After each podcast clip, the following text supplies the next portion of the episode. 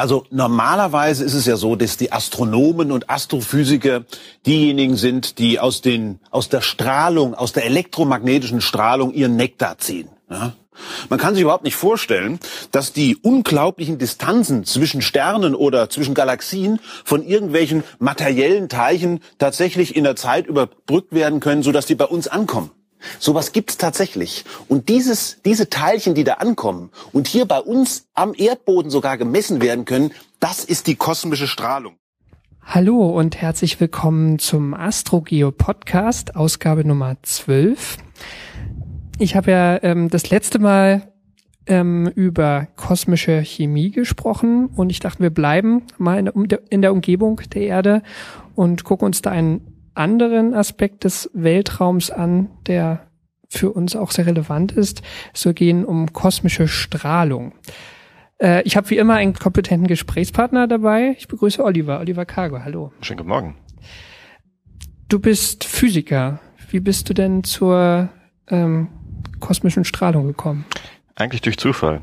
Ich habe in Düsseldorf Physik studiert und war während der Sommersemesterferien nach der Suche auf eine Ferien über nach, auf die Suche nach einem Ferienjob äh, und habe in zahlreichen Instituten an Bürotüren geklopft und der erste, der gesagt hat, ich habe einen Job, ist auch mein jetziger Chef Bernhard. Äh, der sagte, ja, ich habe hier ein Projekt von der ESA, ich habe Drittmittelfinanzierung bekommen, kannst mitmachen, kannst sofort anfangen. Und so bin ich mehr oder weniger durch Zufall da reingerutscht habe dabei ein Thema gefunden, was sehr spannend ist, was sehr vielseitig ist, weil es unterschiedliche Aspekte der Physik miteinander verknüpft. Und äh, ja, nach ersten Experimenten sind wir jetzt so weit, dass ja, wir sagen können, dass wir einen Teilaspekt von der kosmischen Strahlung, wie wir, äh, wie sie im All tatsächlich vorherrscht, im Labor nachstellen können. Mhm. Was ist kosmische Strahlung? Ah, wenn wir von kosmischer Strahlung sprechen, meinen wir hier ganz konkret Partikelstrahlung. Also Elektronen, Protonen, Neutronen, zum Teil aber auch elektromagnetische Strahlung, Gammastrahlung, Röntgenstrahlung. Ähm, also es ist ein weiteres Feld als die, die klassische Radioaktivität, die man so kennt mit Alpha, genau. Beta, Gamma. Das sind ja auch Partikel teilweise, Richtig. aber das ist noch mehr. Ja. Mehr im Sinne vor allen Dingen, ähm, dass du hast gerade die, die radioaktive Strahlung angesprochen, radioaktive Strahlung äh, spontan entsteht, und kosmische Strahlung ein, ja, mehr oder weniger ein kontinuierlicher Fluss ähm, vorhanden ist, je nachdem, wo man im All guckt und misst. Was sind das für Partikel dann, die da ankommen? Ähm, Elektronen, Protonen, zum Teil auch Neutronen und je nachdem, von welcher Teilchenspezies wir reden, haben unterschiedlichen Energien. Je nachdem, wo man auch wieder misst und guckt.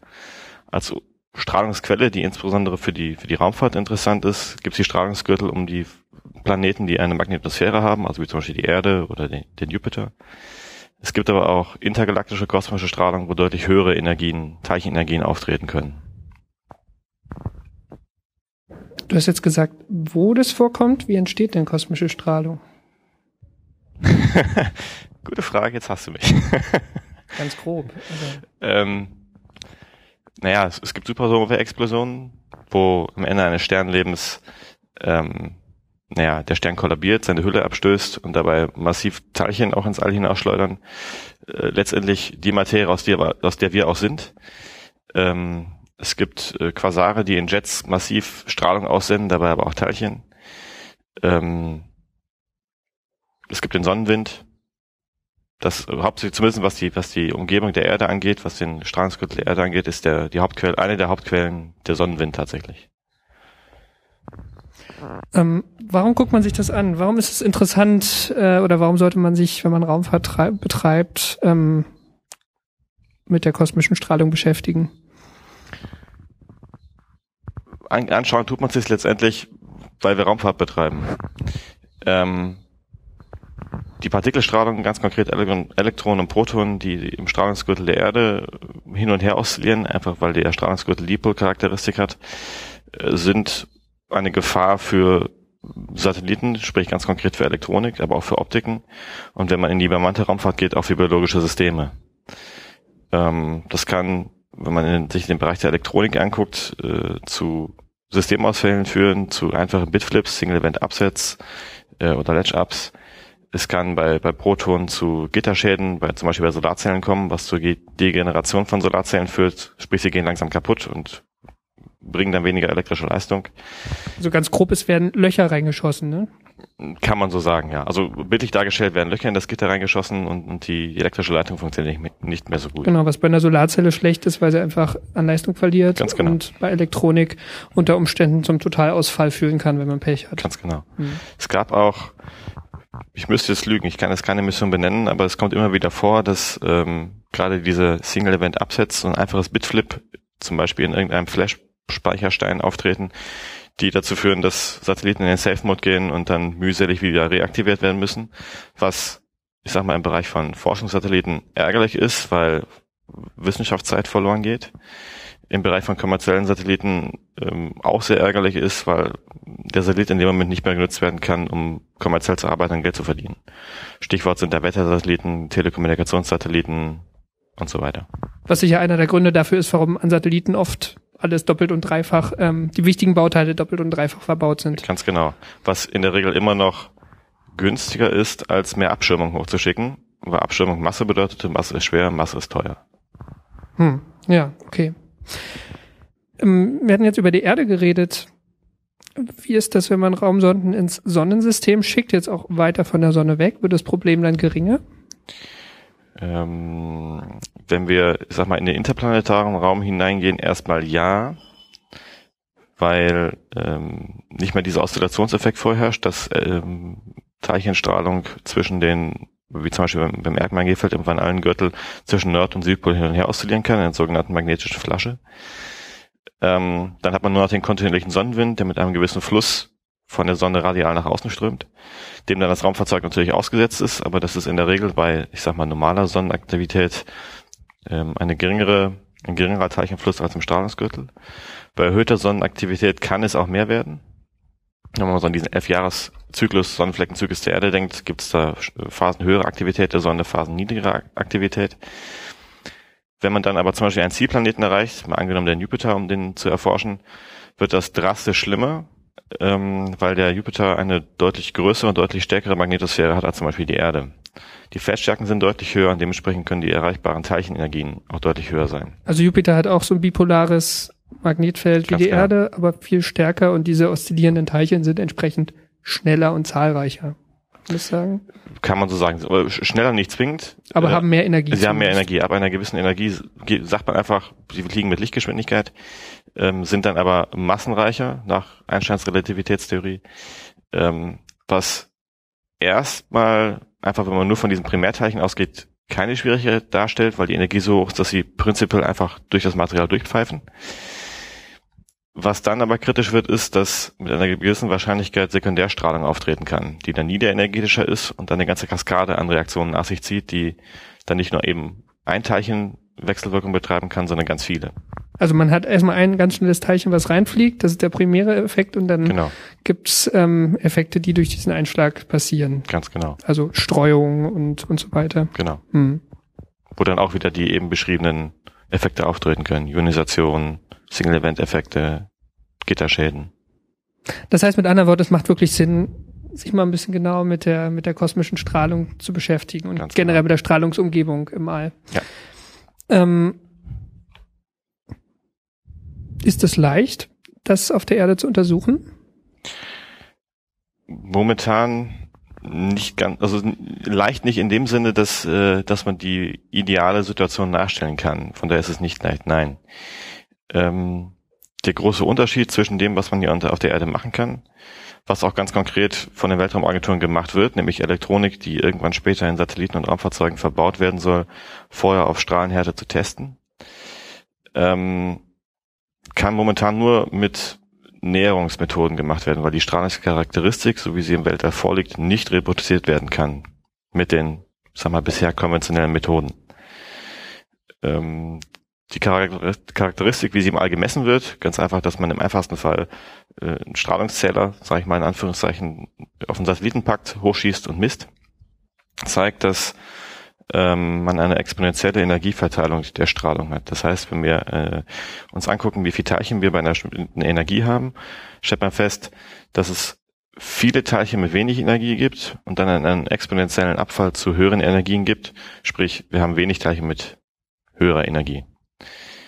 ähm, das, was wir auf der Erde im Labor momentan reproduzieren können, in der Regel mit Linearbeschleunigern, dann mit Zyklotrons, ist jeweils monoenergetische Strahlung. Sprich, wir haben bei einer Energie plus minus bisschen abweichend nach oben und unten alle Teilchen, alle Elektronen, alle Protonen. Also man kann einen Elektronenstrahl erzeugen, zum Beispiel, aber jetzt keine Mischung aus verschiedenen großen, schnellen, schweren Teilchen sozusagen. Erstens das. Und zweitens ähm, können wir auch immer nur eine Teilchenspezies erzeugen. Sprich, wenn ich ein, ein Zyklotron habe oder ein, ein Linearbeschleuniger, ist der ähm, gebaut worden, um eine Teilchenart in der Regel auf eine Energie zu beschleunigen oder auf ein gewisses Energiespektrum, aber dann auch immer nur, je nachdem wie ich ihn fahre, auf, um auf einer Energie zu sitzen. Ich kann nicht mehrere Teilchenspezies zur gleichen Zeit nutzen, um damit zu testen. Ist das denn schlecht? Also hat das negative Auswirkungen, dass man das nicht, das Spektrum der kosmischen Strahlung nicht ganz gut testen kann? Oder nur annähern kann?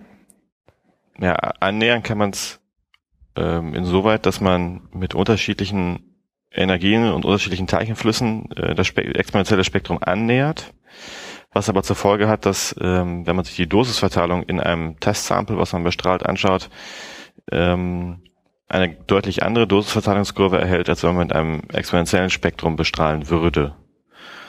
Ähm, was dazu führt, dass mögliche Schäden in deutlich anderen äh, Schichttiefen in dem zu bestrahlenden Bauteil auftreten. Also Dosisverteilung heißt, da ist ein Teilchen, das kommt irgendwie von der Sonne oder aus deinem Teilchenbeschleuniger und ähm, das fliegt in irgendein elektronisches Bauteil rein. Zum Beispiel? Durch, weil es am Anfang noch eine hohe Energie hat, fliegt es durch einen bestimmten Bereich erstmal durch, ohne, mhm. ohne zu wechselwirken. Richtig. Und in einer bestimmten Tiefe passiert irgendwas. Da wird es dann warm oder es entstehen andere Teilchen oder Ganz was genau. auch immer. Und das halt jeweils mit einer gewissen Wahrscheinlichkeit, sprich ähm, es kann auch passieren, dass gleich äh, nach den ersten 1, 2, 3, 5, 100.000 Nanometern äh, bereits irgendein Schaden entsteht, sprich irgendeine Dosisdeponierung geschieht. Ähm, bei monoenergetischen Spektren ist die Wahrscheinlichkeit, dass bei einer bestimmten Energie äh, irgendeine eine Dosisdeponierung geschieht, dann aber erstmal ansteigend, sprich man hat eine ansteigende Kurve, die nach einer gewissen Schichtige, Schichttiefe wieder abfällt. Beim exponentiellen Spektrum hingegen. Also was wir im All haben. Mhm. Was wir im All haben, ganz genau. Ähm, ist die Dosisverteilung aber auch exponentiell.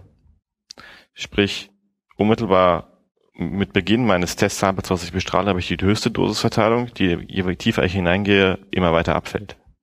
Sodass ich deutlich andere Schädigungsstellen in meinem Material habe, als wenn ich monoenergetisch bestrahle, was möglicherweise ähm, Einfluss haben kann darauf, wie ich bestimmte, in dem Fall ganz konkret elektronische Bauteile konstruieren und designen muss, damit an den Stellen, wo die höchste Dosis deponiert wird, tatsächlich keine Schäden habe, beziehungsweise keine sensitiven Elemente positioniere. Möglicherweise, also das ist gerade die Frage, mit der du dich beschäftigst. Ganz genau. Ne? Mhm. Ähm, ja, vielleicht kommen wir mal dazu, ähm, was, was, was du dann eigentlich angefangen hast damals als ähm, erstmal für deine Masterarbeit war das? Ganz genau. Gesagt? genau. Für meine Masterarbeit. Mhm. Äh, wie eben schon eingangs gesagt, äh, durch einen Zufall an die Tür geklopft und mein Chef sagte, oh, ich habe einen Job, kannst sofort anfangen, am besten jetzt bleib einfach hier. Ähm, es gibt seit oh, Ende der 70er Jahre, gab es Überlegung ähm, mit großen Lasersystemen, die ja, mit den 60ern entwickelt wurden, 1960er Jahren entwickelt wurden, kam die Idee auf, man könnte mit Lasern Teilchen beschleunigen. Ganz konkret Elektronen. Was verschiedene Schwierigkeiten mit sich brachte. Ähm, was irgendwann nach einigen theoretischen Durchbrüchen um 2000 herum dann experimentell auch Anfang der 2000er, 2002, 2003 gelungen ist. Ähm, dabei hat man aber festgestellt, dass man anders als man das mit konventionellen Beschleunigern machen kann, wo monoenergetische Teilchenenergien erreicht werden, zunächst erstmal die beschleunigten Elektronen alles andere als monoenergetisch waren. Nämlich mitunter ein exponentiell, äh, eine exponentielle Energieverteilung haben, was, wenn man sich ähm, die Energieverteilung der Elektronen zum Beispiel auch der Protonen im Weltall anschaut, mehr oder weniger perfekt aufeinander passt. Also es war Zufall, dass, war dass Zufall. die Laser das gerade ergeben haben. Also, Ganz genau. Mhm. Ähm, um das vielleicht gleich noch vorwegzunehmen, es geht nicht darum, mit Lasern direkt Elektronen zu beschleunigen, sondern wo, woran ich konkret arbeite, das ist, ist der Bereich der äh, Laserplasmodynamik, Laserplasmaphysik, ähm, wo ein Laser genutzt wird, um ein Plasma zu erzeugen und mit diesem Plasma Elektronen beschleunigt werden. Okay.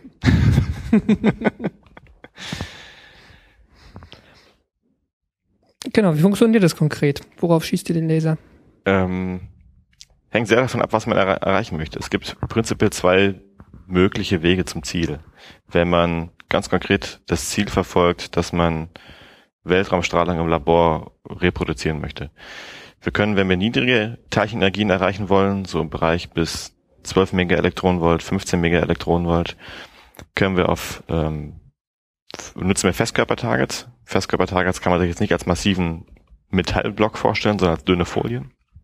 Dünne Folien im Bereich von, äh, wenn sie dick sind, 30, 40 Mikrometer bis runter zu einigen Nanometer im Sub 10 Nanometer Bereich. Das ist diese Grillfolie, die man kennt, so Alufolie. Ja, ja es war wirklich Alufolie, beziehungsweise Grillfolie, ganz konkret sogar äh, Dönerfolie, die ich in meiner Masterarbeit benutzt habe, hat prima funktioniert. Gibt's in der Metro zu kaufen, kann ich jedem empfehlen, der es machen möchte. Da gibt es sicher auch das ähm, 100.000 mal teurere Raumfahrt-Pendant zu kaufen, oder? Mhm. Sicher. es geht aber auch günstiger. Mhm. ähm, ja, man schießt mit diesem Laser auf die Folie drauf es entsteht ein Plasma. Ähm, Plasma bedeutet, wir haben äh, die Elektronen von den äh, Atomrümpfen getrennt. Wir haben also freie Ladungsträger, negative die Elektronen, positive die Ionenrümpfe. Und durch den Strahlungsdruck des Lasers werden die Elektronen durch die Folie hindurch gedrückt und können auf der Rückseite wegfliegen. Dabei können sie Energien von, wie ich eben schon sagte, 12 bis 15 Megaelektronenvolt erreichen. Also das ist schon im, im Bereich von den Elektronen, die man aus so einem Erdorbit Ganz genau. trifft. Das mhm. passt ziemlich gut übereinander. Ähm, das Witzige daran ist, dass man mit dieser Methode nicht nur Elektronen beschleunigen kann, sondern dadurch, dass die Elektronen wegfliegen, oberflächennah an der Folienrückseite sich aber auch Protonen befinden, einfach durch, durch Wasserablagerung, durch so einen kleinen Ölfilm, der da immer drauf ist, ähm, gleichzeitig Protonen mit beschleunigt werden können einfach dadurch, dass die Elektronen wegfliegen, sich ein sehr großes elektrisches Feld aufbaut, so ein Schichtpotenzial im Bereich von Teravolt pro Meter. Also Feldgrößen, die, Feldstärken, die mit konventionellen Beschleunigern nicht erreicht werden können. Ähm, und dann im Nachgang, ein paar Mikrometer hinter den Elektronen, die wegfliegen, so eine Protonenschicht, in der er geflogen kommt. Genau, also man, man macht eine Ladungstrennung sozusagen. Die Elektronen fliegen durch die, den Strahlungsdruck des Lasers weg und die Protonen rollen so ein bisschen langsamer hinterher, sozusagen, genau. einfach weil ein elektrisches Feld durch die Ladungstrennung entstanden ist. Ganz genau. Mhm. Die äh, Protonenergien, die damit erzielt werden können, sind nicht ganz so hoch. Die sind, ah, ich sag mal, über den Daumen guten Faktor zwei kleiner. Ähm, aber wir haben A, eine Quelle, die zwei Particle-Spezies beinhaltet, Elektronen und Protonen. Wir haben eine Quelle, die in beiden Particle-Spezies äh, exponentielle Energieverteilung aufweist. Und, das ist auch das Schöne, die, ähm, also in, in dem Fall dieser konkreten Anwendung das Schöne, die nicht kollimiert ist, sondern einem gewissen Divergenzwinkel von der Quelle wegfliegt. Jetzt hast du zwei Wörter gesagt, die ich nicht verstehe.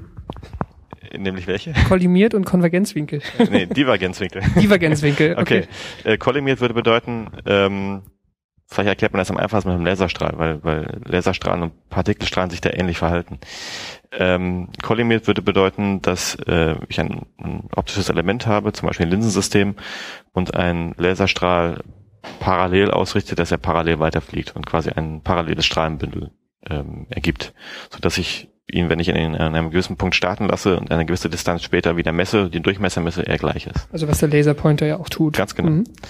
Ähm, Divergenz heißt, dass er nicht kollimiert ist, aber auch nicht fokussiert. Fokussiert würde bedeuten, ich mache ihn enger. Divergenz heißt, er geht weiter auseinander. Man kann sich das so als, als äh, Kegel vorstellen, wo in der Kegelspitze die Quelle ist und zum Kegel, ähm, zur Kegelbasis äh, die Elektronen und Protonen emittiert werden. Ist das dann überhaupt noch ein Laserlicht? Wenn, wenn ich, ne, bei Laserlicht ist es immer noch. Mhm. Ähm, wenn wir bei, bei Lasern bleiben. Die Frage ist, was, was ich mit dem Laser nachher machen möchte. Aber zu wissen, diese Begriffe äh, Kollimation oder Kollimierung und Divergenz kann ich auch auf, auf Teilchenstrahlung übertragen. Wenn ich jetzt, wie eben beschrieben, meine, meine Folienquelle habe, sprich ich habe ein kleines Plasma an der Folie, ähm, was ich als ja, mehr oder weniger Punktquelle ansehen kann, auch wenn die einige Mikrometer groß ist, aber im Verhältnis zu den Baugrößen von den von der Elektroniken, die ich bestrahlen möchte, ist es relativ klein. Ähm, fliegen die Teilchen von dort ja divergent weg in so einem Kegel. Was die Möglichkeit gibt, über die über den Abstand zwischen Teilchenquelle und zu bestrahlender Elektronik die Dosis zu bestimmen oder zu variieren. Gehe ich näher ran, habe ich höhere Dosis, weil die Fläche, durch die die Teilchen durchfliegen, kleiner ist. Gehe ich weiter weg, ist sie größer und damit wird die Dosis kleiner. Ähm, das heißt, ich habe mehrere Teilchenspezies mit einer Quelle und kann gleichzeitig die Dosis variieren. Weiterer Vorteil äh, gegenüber deren äh, konventionellen Bestrahlungsmethoden heute mit äh, monoenergetischer Energie ist, dass der Strahlungsfluss mit Laserplasma beschleunigten Teilchen höher ist als konventionell, was die Bestrahlungsdauer deutlich reduziert. Also wenn ich mit einem konventionellen Beschleuniger heute äh, ganzen, sag ich mal, eine ganze Dosisverteilung eines Tages simulieren möchte, brauche ich da zig Stunden für. Wenn man ähm, das mit Laserplasmabeschleunigern machen möchte, das geht, muss man dazu sagen, aktuell noch nicht, weil die Laserwiederholraten noch nicht, die Laserpulswiederholraten noch nicht hoch genug sind. Aber da arbeiten wir unter anderem auch dran.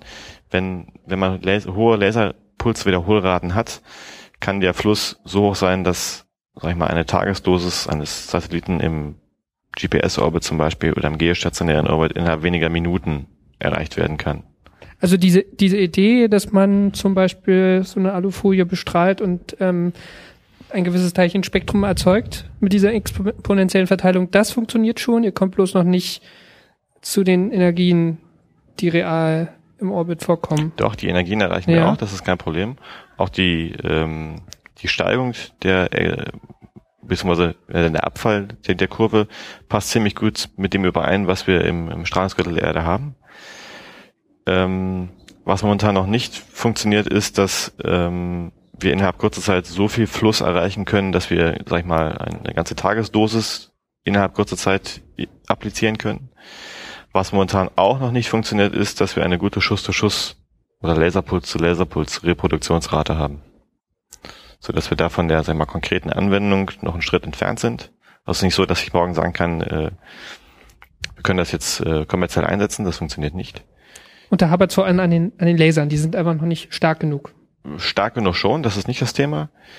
Ähm, aber die äh, Schuss-zu-Schuss-Stabilität von einem Laserpuls zum nächsten äh, zusammen mit der Wechselwirkung im Plasma ist momentan noch nicht so verstanden, äh, dass man irgendwo einen, einen Regler finden könnte oder äh, wir haben bisher noch keinen Regler oder Schalter, an dem wir drehen können, um zu sagen, von, von diesem Schuss zum nächsten Schuss möchte ich diese Änderung durchführen und das habe ich dann auch.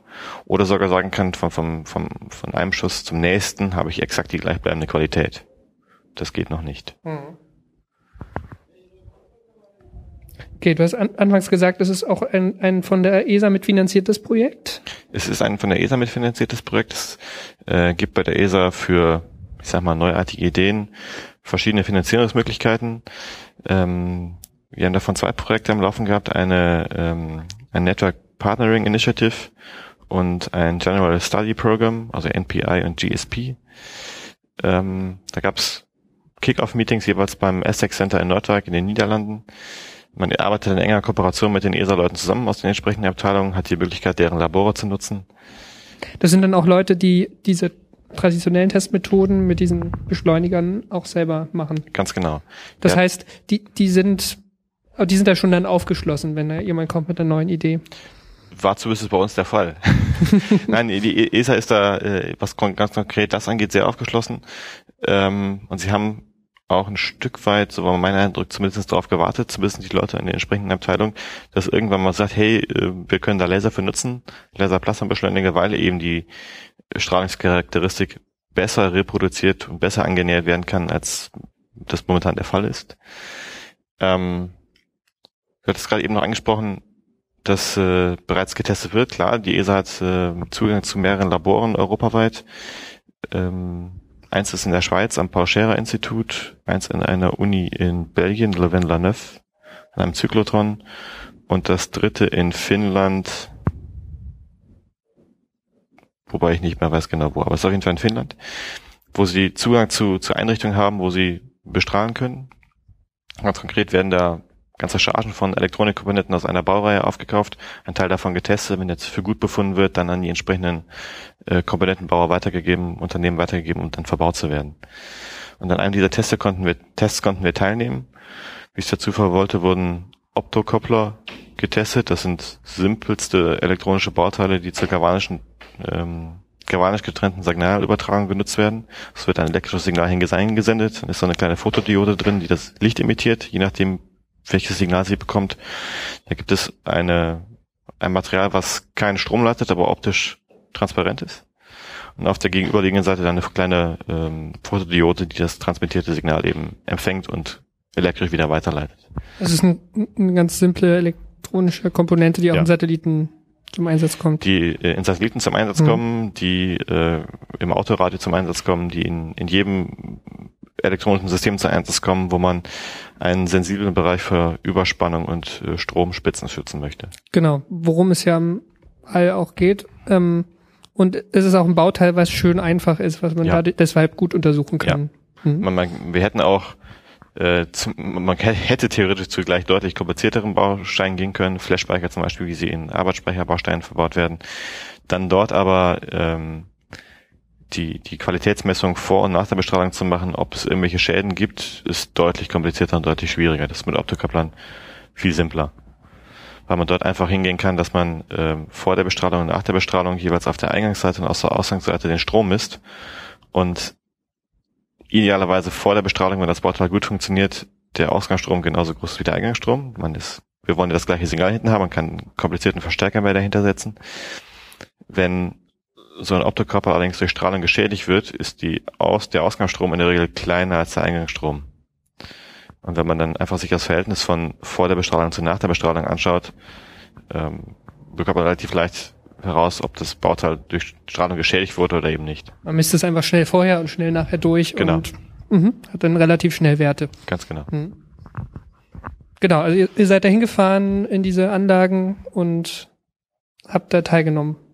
Wir haben erst in, in Louvain-la-Neuve an der Uni, an dem dortigen Zyklotron, an so einer Kampagne teilgenommen, uns das mal angeguckt, wie die arbeiten, wie, wie so eine Bestrahlungskampagne funktioniert. Und sind dann in unser eigenes Labor gegangen, haben die gleichen elektronischen Bauteile, die gleichen Komponenten, gleichen Optokoppler genutzt für unsere Kampagne, haben zunächst ähm, Charakterisierungsmessung gemacht und dann zweiten Schritt die Optokoppler mit in die, äh, mit in das, in den Aufbau hineingegeben und bestrahlt. Und sowohl vorher als auch hinterher ähm, bei Estec ähm, die Stromverhältnisse gemessen. Mhm, also um einfach zu gucken, was, was so die Unterschiede dieser beiden Methoden.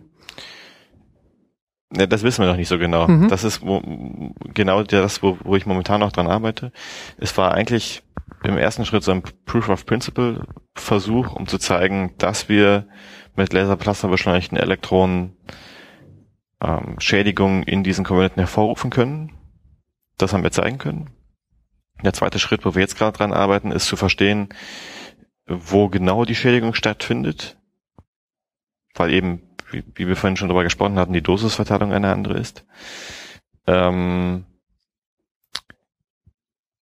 um dann auch, ja, so, unsere, so zumindest unsere Hoffnung zusammen mit ähm, anderen Instituten deutschlandweit, europaweit, die nicht zwingend auf Elektronen spezialisiert sind, die aber in, in, mit Protonen arbeiten, die zum Teil auch mit Neutronen, Laserplasma beschleunigten Neutronen arbeiten, zusammenzuarbeiten, um eine Strahlungsquelle ja anbieten zu können, die äh, sowohl das richtige Spektrum hat, wie auch die richtigen Energien, wie den richtigen Abfall des Spektrums ähm, und mehrere Teilchenspezies in einer Quelle hat. Das, was momentan eben am Markt nicht verfügbar ist. Was, also du hast gerade gesagt, ihr, ihr versucht noch rauszufinden, ob die Methode bessere Ergebnisse erbringt. Was gibt's denn sonst, was gäbe es denn potenziell sonst für, für Vorteile, damit mit Lasern zu arbeiten, anstatt mit Beschleunigern? ich will jetzt nicht zwingend sagen, dass ein Laser deutlich günstiger ist. Ähm, günstiger nicht in dem Sinne, weil er sehr wartungsintensiv ist. Das sind ja auch letzten Endes so, so große Forschungslaser. Laser. Relativ die füllen auch äh, große, größere Räume. Die, die füllen größere Räume, Mhm. ja. Wenn man sie in, mit industriellen Maßstäben bauen will, könnte man sie kompakter bauen, das geht durchaus. Aber das sind nicht Laser, wie man sie als Laserpointer im, im Kaufhaus kaufen kann oder als, als Presenter, um Vorträge zu halten, sondern wir reden von Lasern mit Spitzenleistung im Bereich von 200 bis 300 Terawatt. Ähm, diese Spitzenleistung erkauft man sich durch einen Taschenspielerstrick, weil es dann keine Dauerstrichlaser sind, sondern gepulste Laser, wobei ein Puls im Bereich von 30, 40 Femtosekunden lang ist, also ein Milliard, ein Millionstel Teil einer Milliardstel Sekunde, also ein, Dann sehr, ist es, sehr kurz. Ist es greifbar. genau. ähm, die Intensitäten, die man, die man dafür braucht, sind recht hoch. Bereich 10 hoch 18, 10 hoch 19 Watt pro Quadratzentimeter, die man da auf, ähm, auf die arme Folie drauf brutzelt. Ähm, das sind Intensitäten, die man eben nur mit so kurzen Pulsdauern erreichen kann. Ansonsten ist die Intensität- deutlich kleiner und dann irgendwann kann man kein Plasma mehr erzeugen. Das funktioniert nicht mehr. Wie viele solche Laser gibt es? Also du hast gerade gesagt, die ESA hat jetzt drei traditionelle Einrichtungen, wo Zyklotrons und, und andere Beschleuniger stehen. Ähm, gibt es mehr von diesen Lasern? äh, was als ja, es, es gibt schon einige.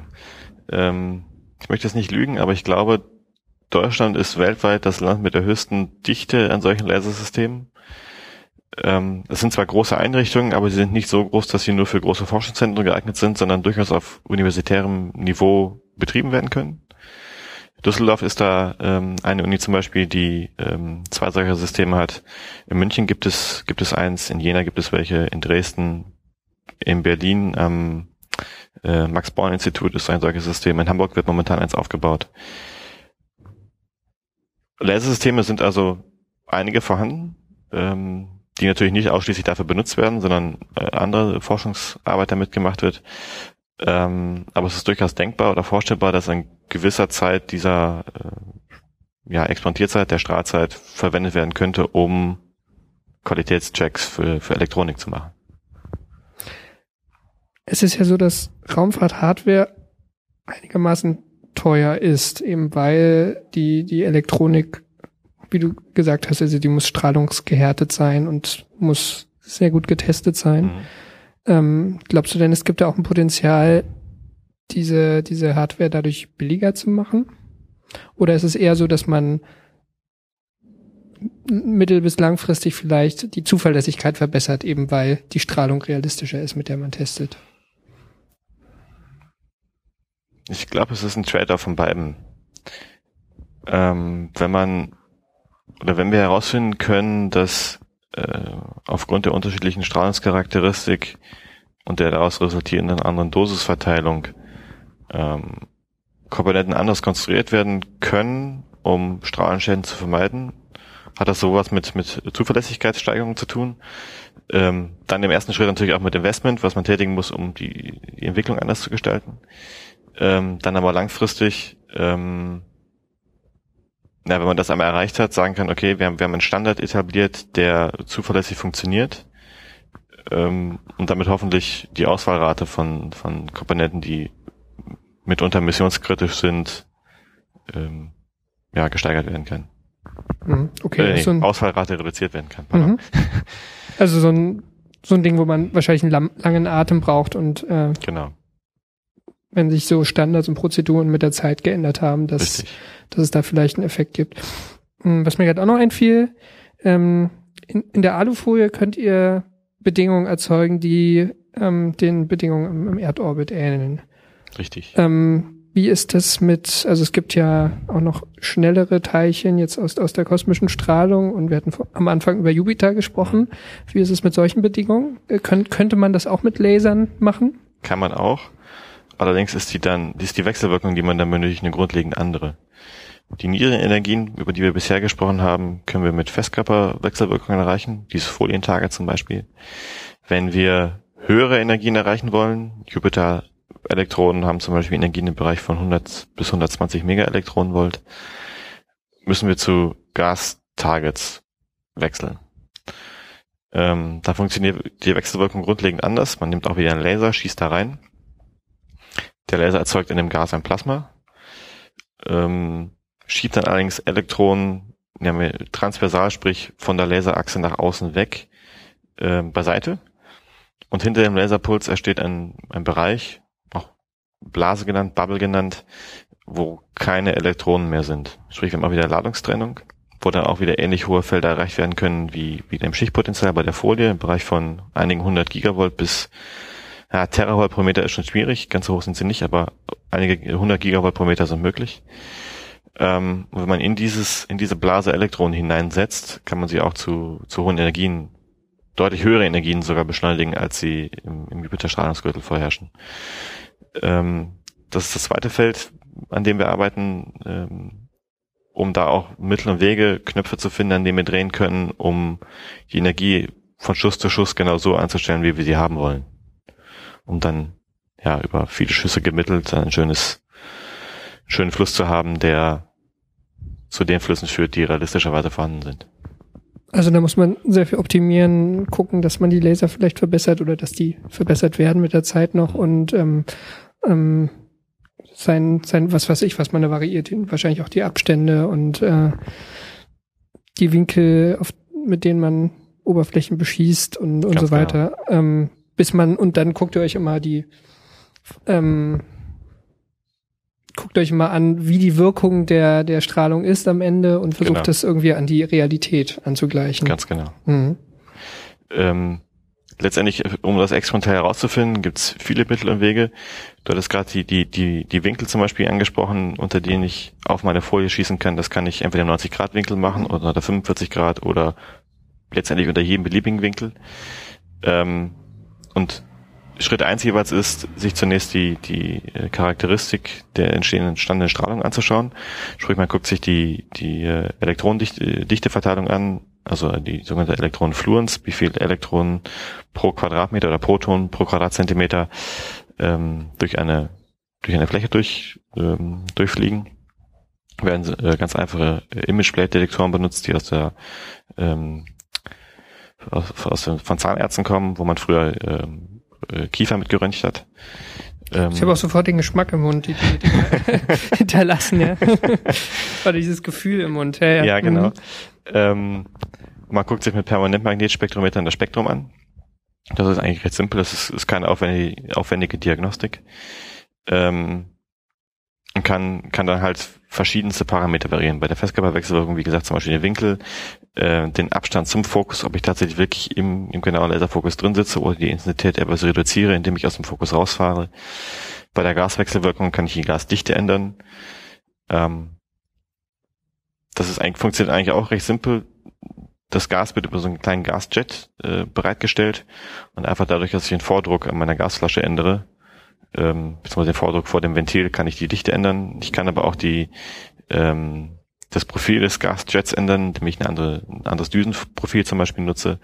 Ich kann den Gasjet selbst auch kippen, so dass der, der ankommende Laser ein anderes äh, Dichteprofil sieht, mit dem die Dichte ansteigt und nachher wieder abfällt. Und das sind so zahlreiche, viele kleine Parameter, an denen wir ähm, momentan versuchen zu drehen und herauszufinden, wie sie die äh, resultierende Strahlung beeinflussen, um dann hoffentlich äh, irgendwo Einstellmöglichkeiten zu finden, dass sie genau das wiedergeben, was wir, was wir haben wollen, um dann die Bedingungen aus dem Weltraum zu reproduzieren, bestmöglich. Glaubst du denn, ähm, dass, dass diese Methode irgendwann so diese traditionellen ersetzen wird, komplett? Komplett ersetzen denke ich nicht. Äh, das ist auch eigentlich gar nicht, gar nicht unser Ziel.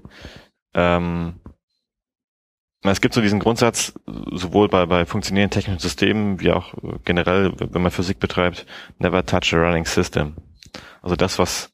Und in der Raumfahrt speziell, ne? In, in der Raumfahrt ganz speziell. Wo einfach viel schiefgehen kann. Richtig. Hm. Also ich meine, wenn man mal ganz, wenn man sich wirklich Raumfahrt anschaut, womit heute ins Weltall geflogen wird, das ist Technologie, die ist 50, 60, 70 Jahre alt. Ähm, und das auch, weil sie funktioniert. Ähm, wenn man jetzt radikal Testmethoden ändern würde, ohne Vergleichsmöglichkeiten zu den zu dem zu haben, was man vorher vorher gemacht hat, ist das äh, ja es kann Qualitätsverlust bedeuten, es kann, ähm, wenn man wenn man kommerziell denkt, auch Vertrauensverlust bei den Kunden bedeuten. Es kann ähm, ja es kann zu Schwierigkeiten, Problemen führen. Ähm, weswegen es meines Erachtens nach deutlich sinnvoller ist, die konventionellen Testmethoden weiterhin zu behalten und parallel äh, den Zweig der, ich sag mal, fortgeschrittenen Strahlungstests zu etablieren, dass man äh, unter beiden Bedingungen mit beiden Methoden Tests durchführt, beide miteinander vergleicht und aus beiden seine, seine Schlüsse zieht. Ich meine, die, die konventionellen Methoden bilden zwar die Wirklichkeit nicht so gut ab, haben aber die letzten 60 Jahre über auch gut funktioniert. Man hat sogar schon äh, Sonnen zum Jupiter geschickt und die äh, ziemlich lange durchgehalten Richtig. haben. Mhm. Also jetzt, jetzt da von einem kompletten Umbruch zu sprechen oder einen Umbruch, Umbruch forcieren zu wollen, ähm, macht meines Erachtens nach nicht wirklich, nicht wirklich Sinn, nein. Wobei, wenn man jetzt gerade von, von Jupiter redet, also da fliegt ja jetzt gerade mal wieder eine NASA-Sonne zum Jupiter, Juno. Mhm. Ähm, ist natürlich eine Frage, in welche Bereiche man vordringen kann, auch vermutlich. Also ähm, in, auf welche Orbits man sich begeben kann. Bei Jupiter geht's ja um die, die großen Eismonde, die halt auch teilweise im, in, im Strahlungsgürtel drin liegen, wo man unter Umständen auch sich erst dran traut, wenn man vielleicht noch viel, viel genauer, also da wird es sich wahrscheinlich lohnen, nochmal viel, viel genauer zu versuchen, die Strahlung zu reproduzieren, die es dort gibt. Äh, sicherlich, weil es, ähm, wenn man das schafft und diese Tests bereits hier vorher auf der Erde machen kann, Designerpassung an, an dem, einem Spacecraft machen kann, ähm, was hoffentlich, sag ich mal, für die, für das gleiche Investment, was man bei der Entwicklung der Mission tätigt, nahezu einer verlängerten Missionsdauer führen können, weil eben unter härteren Strahlungsbedingungen länger geflogen werden kann. Und genau, weil ja die Strahlung auch ein Showstopper ziemlich schnell dann sein ja, kann. Ja, richtig. Mhm. Also mhm. es, es, reicht prinzipiell äh, ein einzelnes Event, um die ganze Mission zum Scheitern zu bringen. Es reicht irgendein ein Single-Event-Effekt, der einen Bitflip genau an der falschen Stelle macht und der Bordcomputer hört nichts mehr, was von, von der Erde ankommt und ist, ist taub und damit die Sonde verloren. Und wenn man sich vor Augen führt, äh, wie viel so eine Mission kostet in Entwicklung, in Start, in Durchführung, ähm, liegen wir in der Regel, gerade bei so Großmissionen wie Juno oder wie die ESA-Sieger plant auch zum Jupiter Juice, im Bereich von 500 Millionen Euro bis einer Milliarden Euro. Wenn man sich dann gleichzeitig noch vergegenwärtigt, wie viel dieser Kosten tatsächlich in Testing geht, nicht nur speziell Strahlentests, sondern insgesamt Testing sind wir ungefähr bei einem Drittel. Ähm, Wirklich, ja? Also ja, bei diesen, also das sind hohe Millionenbeträge, die ja, ins, ins Testing gehen. Ja, mhm. das, da geht richtig Geld rein, äh, eben um zu vermeiden, dass man wenn man genau diese dieses Kostendrittel sparen würde, man trotzdem richtig Geld investiert und die Sonde nach nach dem Start verloren ist. Und das in den Sand setzt. Hm. Ganz genau. Hm. Ähm, also es kann, wie ich eben schon sagte, zu Missionsverlängerung führen, weil man einfach besser weiß, wie man Dinge konstruieren muss. Kann aber auch einfach, was das, was die finanzielle Seite des Testens angeht, dazu führen, dass Kosten reduziert werden können. Weil so ein, so ein Footprint, also der, ja, der Bereich oder die, die, die Größe von so einem Lasersystem plus Testanlage doch immer noch deutlich kleiner ist als konventionelle Beschleuniganlagen. Mhm. Ich glaube, wir sind so langsam durch, ne? Ich denke, wir haben soweit alles also, abgedeckt. Eine Sache fällt mir noch ein. Ähm, wir haben jetzt immer von den traditionellen gesprochen und so wie ihr es macht, seid ihr denn die einzigen, die äh, diesen Weg verfolgen? Was konkret Strahlungstests für Raumfahrt angeht, momentan ja. Wir versuchen Deutschland und EU-weit ein Netzwerk momentan aufzubauen, Leute zu finden, die ähm, sowohl in der Laserplasma ähm, Community arbeiten und andere Strahlungsquellen, Elektronen bearbeiten, be beziehungsweise äh, nicht nur Elektronen bearbeiten, sondern auch Protonen bearbeiten, Neutronen, ähm, die auch die dabei entstehende Röntgen- und Gammastrahlung untersuchen.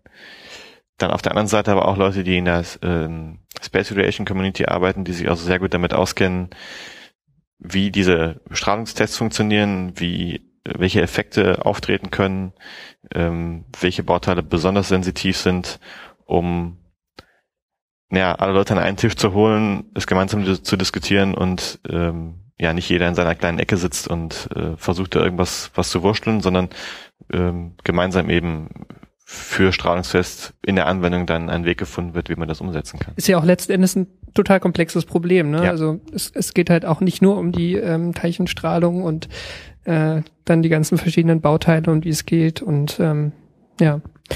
Ein, ein, eine, eine Sache, das ist, das ist ein guter Punkt, den du gerade noch ansprichst. Eine Sache, die problematisch bei unserer Methode ist, ähm, ist, dass sie im Vakuum stattfinden muss. Was bei den kommerziellen Methoden nicht ist. Die stellt man einfach vor das, vor das wie sag ich mal, Endrohr von dem Beschleuniger an Luft und stellt sie hin und geht wieder raus aus dem Bunker und bestrahlt. Ähm, es, Vakuum ist zumindest für Elektroniktests insofern ein Problem, dass die meisten Elektroniken aus Kunststoff eine Kunststoffumwandlung haben. Und Kunststoffe gasen aus.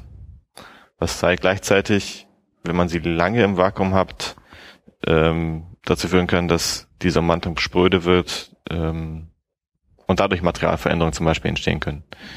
Ähm, das ist eine Sache, die wir eben mit den Leuten aus der Space Relation Community äh, ja angehen wollen, um zu gucken, welchen welchen Mittelweg es da möglicherweise gibt. Ähm,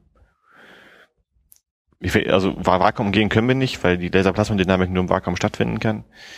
Ähm, aber vielleicht zu schauen, welche Möglichkeiten es gibt, dass Vakuum auch für Elektroniken im Bereich dieses Tests tolerierbar wird.